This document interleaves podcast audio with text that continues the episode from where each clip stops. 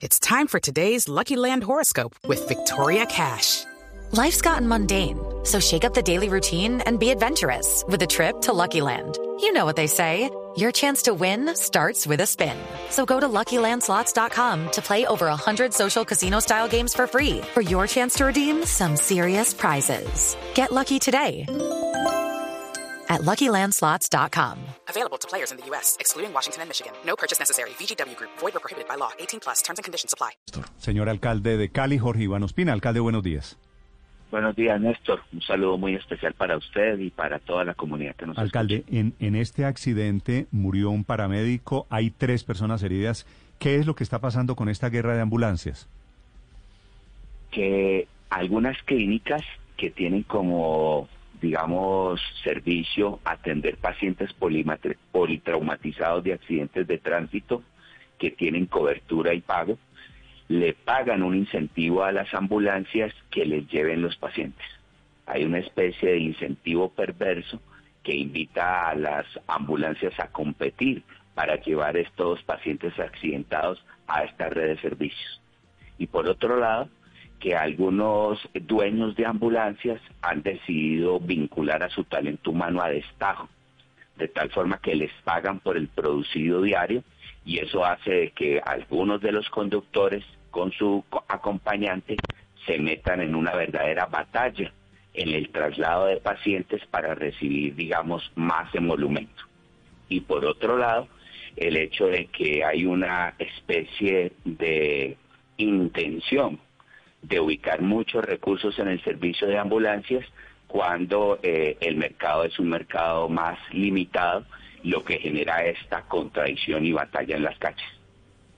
Sí, es una guerra, alcalde, por cobrar el, el SOAT, el Seguro Obligatorio de Accidentes, cuando se presentan estos accidentes de, de tránsito en las calles de Cali. Pero ¿cuántas clínicas, cuáles están involucradas en este, eh, en este, en este, en este mecanismo y cuántas empresas de ambulancia también participan del mismo? Eh, toda clínica tiene la obligatoriedad de atender a un paciente que sufra una emergencia, sea por un trauma o una emergencia médica. La legislación normatiza que todos deben de atenderlo. Tampoco estoy en desacuerdo que hayan clínicas especializadas para atender al politraumatizado por un accidente de tránsito, porque tienen los cirujanos, los ortopedistas, los neurocirujanos, el material de osteosíntesis. Pero lo que es realmente perverso es pagar un incentivo para que le lleven el paciente. Esas clínicas, no voy a dar el nombre porque están en investigación de fiscalía, fue lo que denuncié ante fiscalía, y eh, lo que debo decirle a sus gerentes es que esa no es la manera como se debe de regular la posibilidad de un servicio. Deben de responder al, al, a al CRUE que organiza la atención y no debe estar de esta manera anacrónica y anárquica porque ustedes ya han visto que hemos tenido accidentes y muertos en vía pública. Alcalde, leí unas declaraciones suyas eh, sobre el alcalde Quintero, sobre la suspensión del alcalde Quintero. Me parece que usted está de acuerdo con la suspensión del alcalde Quintero, ¿me pareció entenderlo? No, no, no. Yo, yo lo que he dicho es lo siguiente, que estamos atravesando por un momento dramático en la sociedad colombiana. Estamos teniendo copación de los espacios, y esto lo quiero denunciar, copación de los espacios más distantes del país y de en algunas zonas perimetrales de nuestras ciudades por bandas armadas que actúan mafiosamente. Controlan al vendedor de arepas, al conductor de un taxi, al que tiene el estanco, al que tiene la tienda, al distribuidor de gaseosas, el microtráfico, el narcotráfico, el gota a gota. Es un modelo mafioso que van a llevarnos a un estallido social y a un Estado fallido. Y en ese sentido todos tenemos que apuntar a respetar la institucionalidad.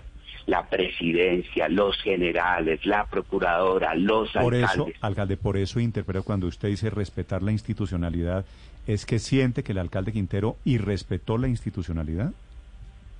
siento que todos la están irrespetando. Incluso lo digo con respeto y con riesgos.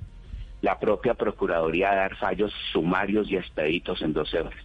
Eso nos está llevando a unas fracturas institucionales cuando el contradictor estratégico son estas mafias y cuando todos tenemos que tratar de de, descartarlas del modelo de sociedad que queremos. Mm.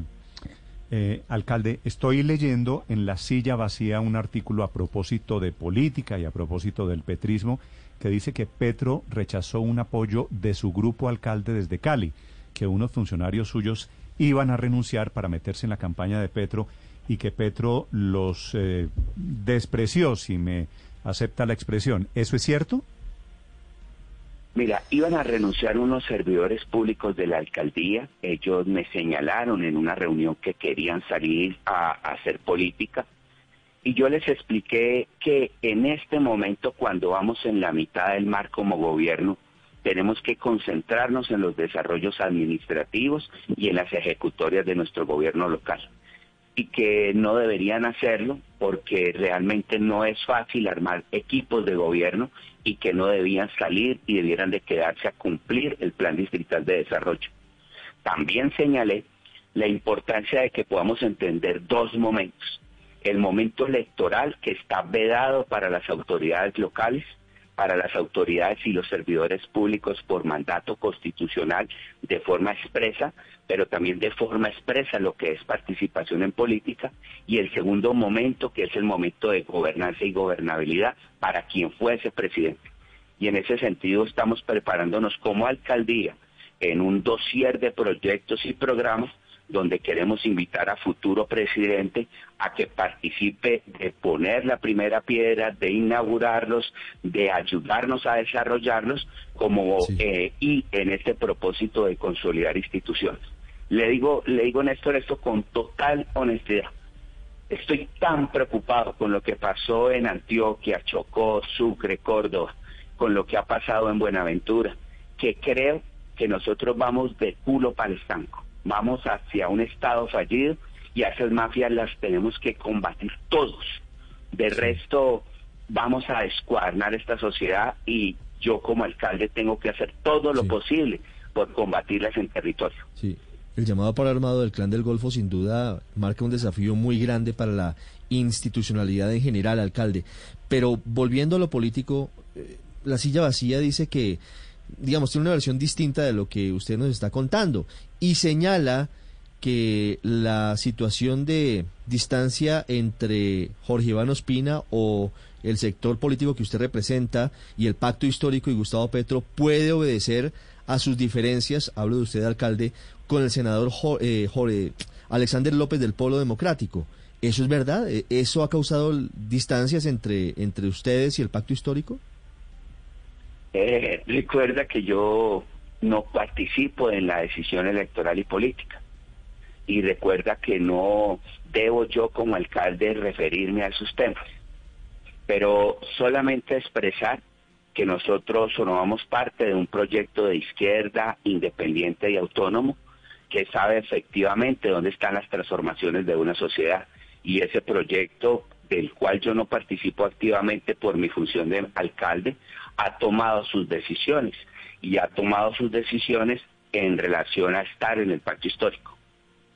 Alcalde Ospina, usted tiene eh, curiosamente parte de la situación que tiene el alcalde Daniel Quintero, es decir, con funcionarios que querían irse al petrismo, en el caso de él que terminaron seis funcionarios haciéndole campaña, renunciando y haciéndole campaña a Gustavo Petro. En el caso suyo se quedan, usted dice no los dejé renunciar, pero, pero ¿qué garantía, eh, qué prenda garantía dan de, de imparcialidad, de transparencia, porque quedan con su corazoncito, si me permite la expresión, petrista dentro de su administración en Cali? Sí, pero el corazón eh, de un lado o del otro está en toda la fisionomía del aparato estatal y del aparato privado en el país. Y por tanto, que una persona tenga el corazón de un lado o del otro no lo hace militante desde el Estado en esa propuesta. Hay, hay que saber orientar muy bien dónde está la línea la línea de tener uno un corazón, cercanía a proyectos que transforman una sociedad y la línea de poner a servicio de una candidatura el aparato estatal que se lidera. Y en ese sentido, sabe Cali, lo sabe la Procuraduría y lo sabe la sociedad colombiana, que el aparato estatal caleño que yo lidero no está orientado a una u otra campaña, no lo he hecho antes, no lo he hecho ahora, no lo haré hacia futuro, porque forma parte de ética y de principios. Sí, precisamente, alcalde, para saber en dónde está su línea, quisiera preguntarle por la lectura suya de la situación con el alcalde de Medellín tras la suspensión por parte de la procuradora del cargo y hacerlo por participar en política. ¿Qué piensa usted en concreto de esa decisión de la Procuraduría y qué piensa también sobre el video del alcalde del Cambios en Primera? Creo que la institucionalidad y más la institucionalidad que es el Ministerio Público sí que tiene que tener bajo su responsabilidad y principios de acción la presunción de inocencia, el debido proceso, el respeto por los protocolos y procedimientos para tomar una decisión, no se toman decisiones emocionales, no se toman decisiones presionadas por organizaciones políticas, digamos que se ven huérfanas a futuro de poder. Y en ese sentido creo que hay un error, lo digo con mucha amabilidad, pero también lo digo desde mi mirada. Y creo que todos nosotros, todos los que estamos en gobiernos, no debemos de dar ningún tipo de lectura para un lado y para el otro. Si nuestros servidores públicos quieren irse a hacer campaña, como me lo han pedido los míos, de irse a hacer campaña en el pacto histórico, yo he utilizado argumentos, algunos los he dejado ir porque eh, su entusiasmo es tan grande que prefiero que estén por fuera a que adelanten un entusiasmo al interior de la administración. Y a otros les he señalado, no lo hagan estamos dando esta batalla, hemos pasado pandemia, estallido social, hay una anomia social, necesitamos recuperar la institucionalidad, quédense a gobernar, que un buen gobierno es la mejor manera de representar un proyecto como el que nosotros tenemos. Alcalde, la última pregunta se la quiere formular el corresponsal de Blue en Cali, Hugo Mario, adelante. Sí, Néstor. Eh, eh, alcalde, el que sí llegó a la campaña de Gustavo Petro es su hermano Mauricio, según entiendo y veo en fotografías. Sí, Mauricio está, Mauricio eh, es independiente, Mauricio no está en el gobierno, Mauricio está en el comité directivo y ejecutivo del pacto de, ese proceso y yo con mi hermano Mauricio mm, sencillamente dejo que su autonomía y liderazgo se, se exprese. Es un hombre que expresa liderazgo en todos los circuitos y lo hace. Y también lo debo decir, también lo hace mi mamá, y lo hace mi mamá en las correrías, en sus caminatas, en sus tareas. ¿Qué hace su mamá? Pero una cosa es su esfuerzo y otra cosa es la alcaldía. Sí, eh, pero no entendí la referencia a su mamá, alcalde. Que mi mamá también está metida de tiempo completo en la campaña del pacto. Y ella es líder, lideresa, lo hace con mucho entusiasmo y por supuesto yo como su hijo respeto su actividad pero para eso no se incorpora la alcaldía ni la institucionalidad que yo lidero. Vale. Sí. Alcalde, una pregunta sobre otro tema. Usted hace algunos días eh, ordenó la terminación del contrato de el general en retiro Leonardo Barrero con la Secretaría de Seguridad de Cali, porque fue mencionado Barrero por alias Otoniel en la Justicia Especial para la Paz, pero han aparecido otros contratos de otros exmilitares, también asesores de su secretario de Seguridad, que han tenido, digamos, un pasado bastante cuestionable. Eh, unos involucrados en, temas de intersectaciones, otros involucrados en protección a narcotraficantes en Bogotá. ¿Qué le ha hecho su secretario sobre estos contratos con estos exmilitares que salieron del ejército justamente por presuntos casos de corrupción? Mira, yo no quiero que se vete a un exmilitar o a un expolicía para trabajar en la Secretaría de Seguridad y Justicia de Cali. Yo creo que el hecho de que haya sido policía o militar y tengan el rango de oficial y oficial de alto mando, le da una experiencia, unos estudios, unos cursos especializados para un derecho que le ha sido esquivo a los caleños, que es el derecho a la seguridad. Y por eso a mí no me molesta que es coroneles, es mayores, es capitanes, estén ayudándonos a tejer esta estrategia integral de seguridad. Ahora, una cosa es distinta, es quien tenga algún tipo de antecedente, tenga algún tipo de señalamiento. Y ayer cuando escuché esta nueva versión en redes, que es una versión de redes, nuevamente orientamos una investigación profusa. Y si algún tipo de estos oficiales ha estado señalado, que está en curso ¿qué es lo que es versión de redes? ¿Los contratos no, pues, existen? los contratos sí, pero de redes es que están vinculados con uno u otro sector. Entonces, de, el contrato es, un cierto, es un, un evento cierto, pero que estén vinculados a actividad delictiva en otra hora no es un elemento que nosotros podamos tener en la mano cierta, como por ejemplo ocurre con el tema del general, que tan pronto escuchamos y observamos la declaratoria ante la JEP de Otoniel, decidimos inmediatamente desvincular. El general Barrero, otro, otro, Exacto, sí. Sí. Pero es que otro de esos contratos, alcalde, es eh, por 41 millones 910 mil pesos con el coronel en retiro Elkin Argote, quien fue destituido en el 2019 del ejército por eh, supuestamente eh, proteger a alias Gárgola, jefe de la banda criminal La Costruc. ¿Usted no estaba informado de eso?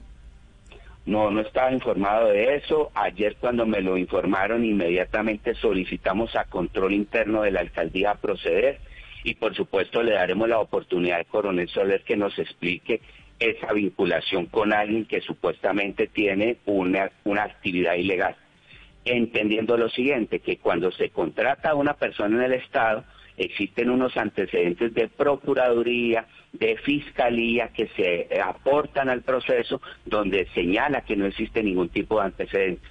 Una circunstancia como la que usted dice debiera estar registrada en su hoja de vida, hoja de vida regulada ah, por la uno no pone en la hoja de vida, uno no pone para qué banda de delincuentes trabaja, pues las AMPONES no dicen trabajo para la Constru. Ah, no, pero cuando usted se vincula al Estado, sí tiene una hoja de vida donde incorpora todos los antecedentes judiciales y disciplinarios.